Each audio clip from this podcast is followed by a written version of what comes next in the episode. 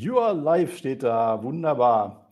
Ähm, schreibt mal eben, ob ich da jetzt online bin irgendwie, ob ihr mich schon seht. Hi, sagt da jemand. Äh, bin ich gemeint oder noch nicht?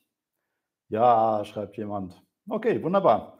Ja, herzlich willkommen bei den DHV News. Ähm, wir haben schon wieder so eine komische Corona-Ausgabe. Ja, äh, hat mal wieder jemand jemanden getroffen, der irgendwie infiziert ist und so weiter. Nimmt kein Ende der Quatsch, aber ja, da denken wir mal schon, ist vorbei und dann kommt wieder sowas. Also schon wieder eine improvisierte Ausgabe der DRV News hier und diesmal erstmals live, äh, große Premiere. Ähm, und äh, diesmal auch ein Intro ohne dumm die dumm, sondern ähm, mit die DHV News vom 20. Januar 2023. Das Gutachten. Denkt doch mal einer an die Senioren. Das sind die Themen und außerdem muss ich mich natürlich noch herzlich bedanken oder mache ich auch gerne bei unserem Diamantsponsor Awei Medical. Das gehört natürlich auch mit in den Vorspann. Und dann sind, bin ich schon bei den Vorbemerkungen.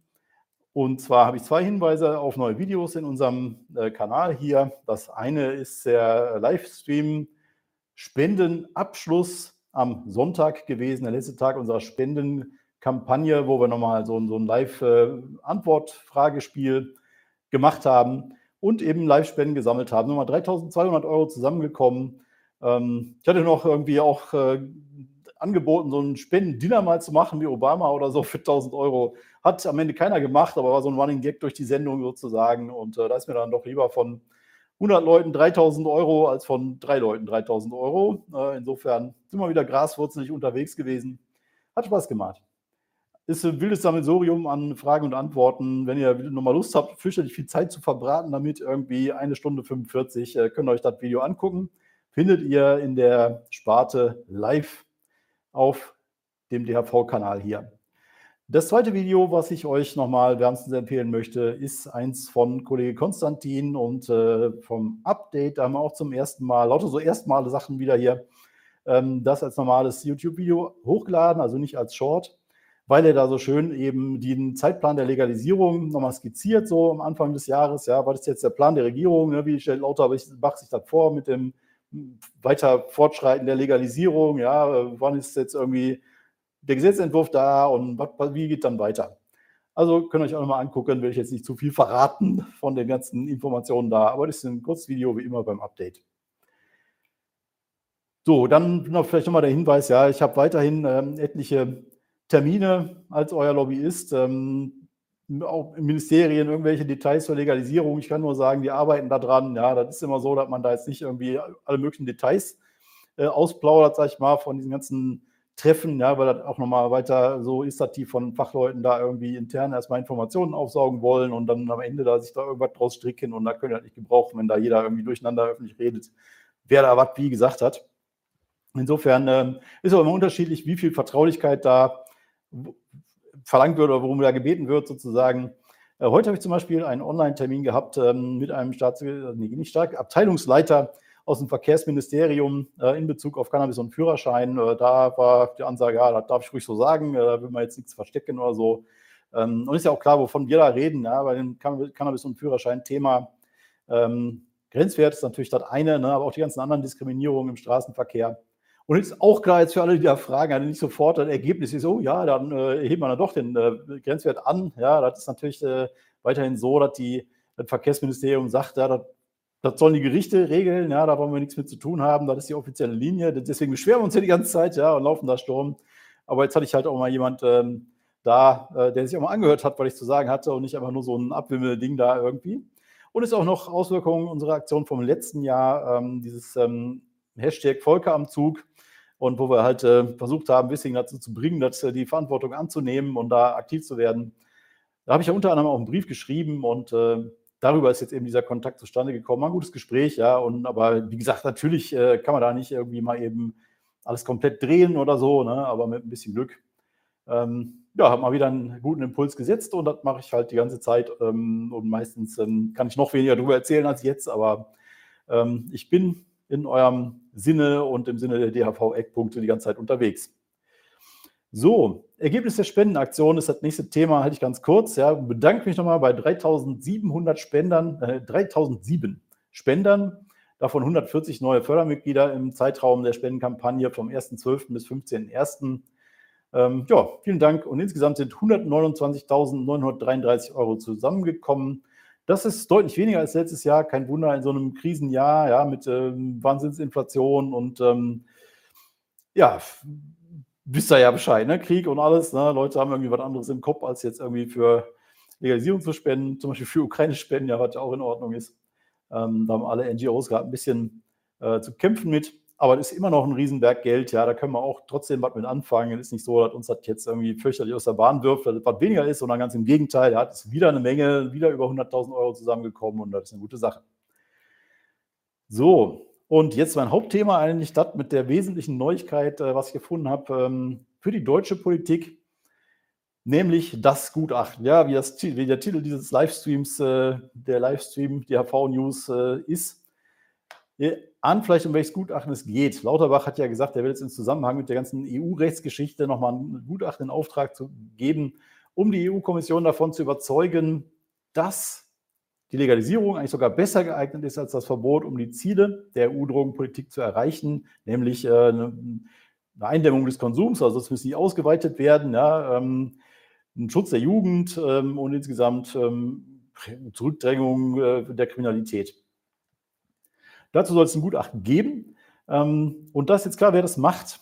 Das hat die Ärztezeitung berichtet, nämlich ist dafür zuständig, dass Institut für interdisziplinäre Sucht- und Drogenforschung, ISD in Hamburg, mit dem Projektleiter Jakob Mantei. Den kennen viele von euch, oder manche jedenfalls, ne, so die Hardcore-Aktivisten, Weedmobber von YouTube, von, von Twitter, kennen Jakob Mantei. Und ähm, ist öfter umstritten, sag ich mal, mit dem, was er so äh, raushaut, ähm, weil er auch gerne mal unbequeme, provokative Sachen sagt. Ja, das äh, gefällt uns nicht allen, sag ich mal.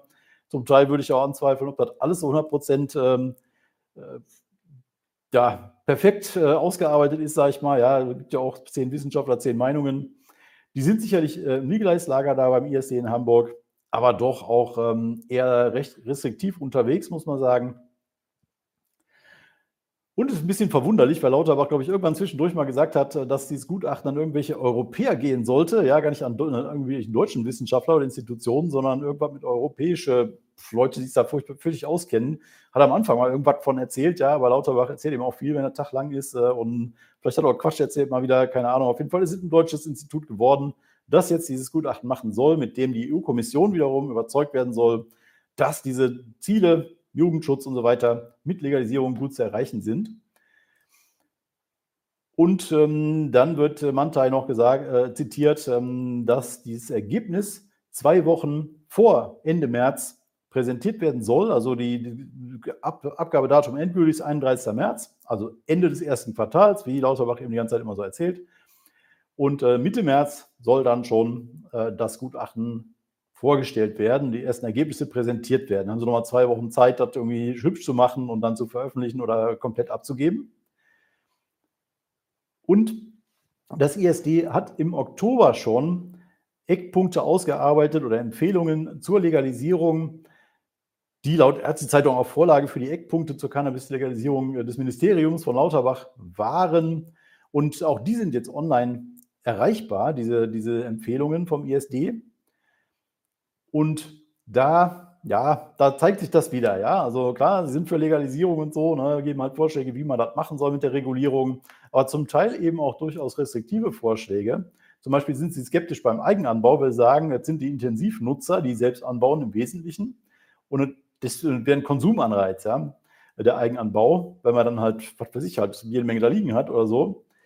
Aber umgekehrt ist das ja, glaube ich, eher noch der Fall. Ja, dass eher die Leute selbst anbauen, die sowieso viel konsumieren, ja, weil das eben sonst zu teuer ist, da ständig irgendwie jedes Gramm einzeln irgendwie zu bezahlen und zu kaufen und so weiter. Da ist man dann doch, je mehr man konsumiert, desto günstiger unterwegs mit Eigenanbau, desto mehr lohnt sich das.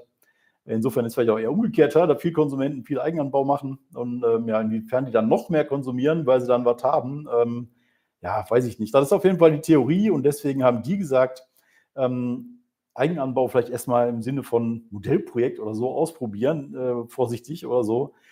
Ähm, bisschen merkwürdig. Äh, und da ist eben auch der Punkt, wo das jetzt nicht die Vorlage für die Regierungseckpunkte waren, weil da steht ja der Eigenanbau ganz normal drin. Ja, nichts mit irgendwie ausprobieren oder so, sondern Eigenanbau soll erlaubt werden äh, mit drei Pflanzen.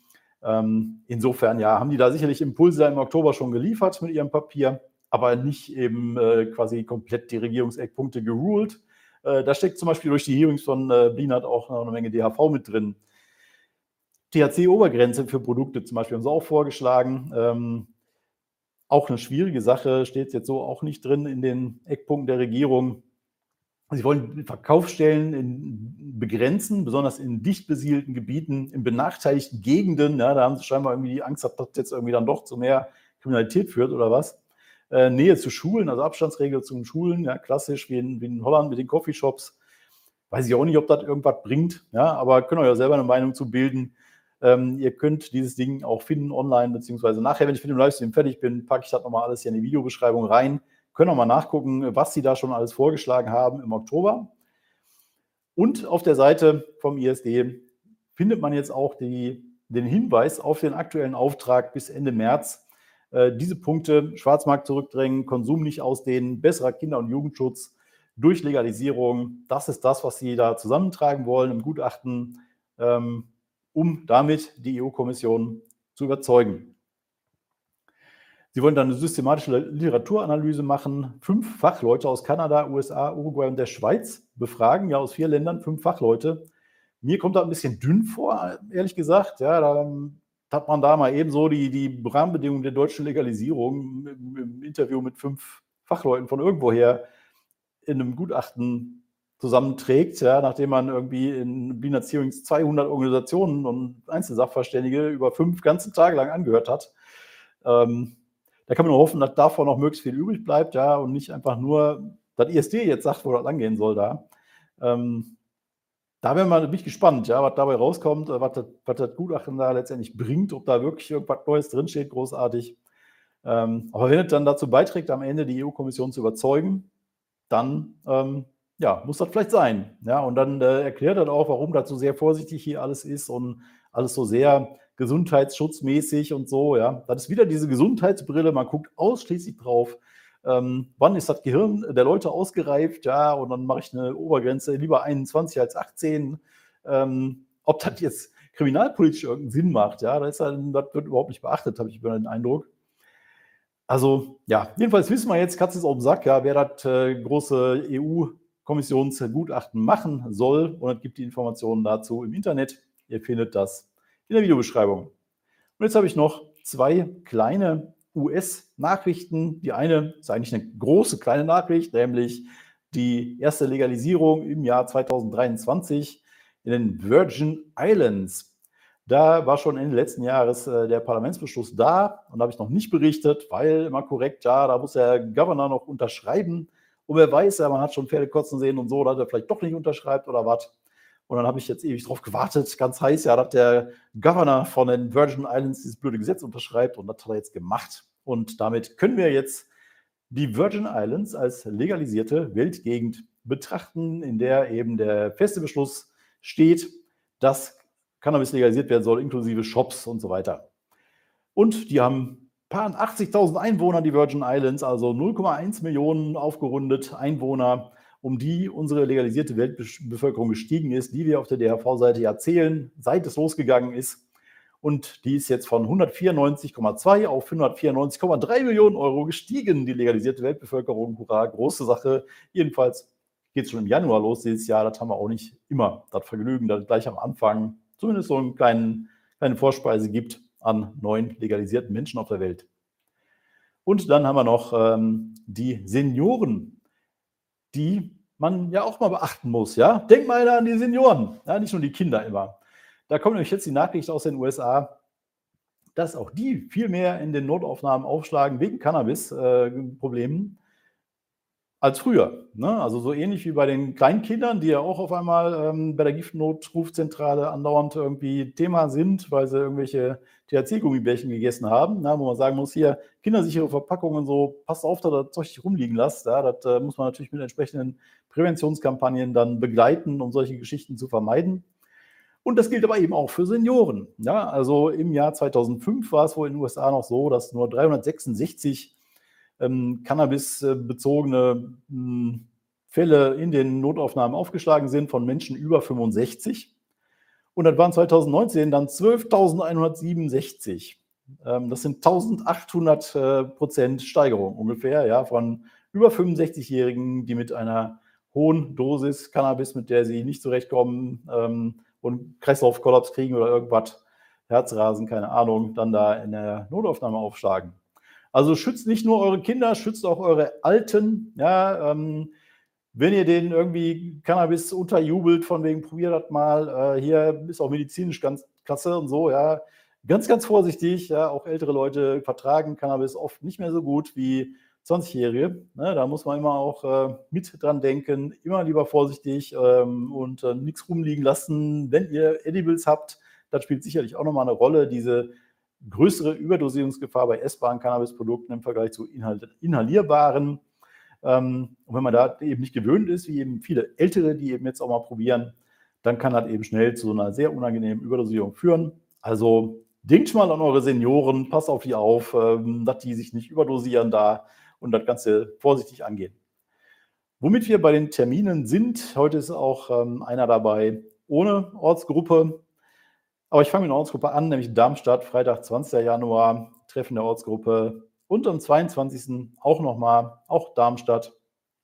Und jetzt kommt der Termin, der nichts mit Ortsgruppe zu tun hat, sondern mit den Grünen in Berlin. Umdenken in der Drogenpolitik. Was kann das Land Berlin erreichen? Ähm, das macht der drogenpolitische Sprecher der Grünen hier in Berlin. Und ja, das Ganze ist online, kann jeder mitmachen. Die Infos dazu, wie immer, auf unserer Homepage in der Rubrik Termine und den Link dazu findet ihr auch dann hier, wenn ich hier fertig bin, irgendwann in der Videobeschreibung.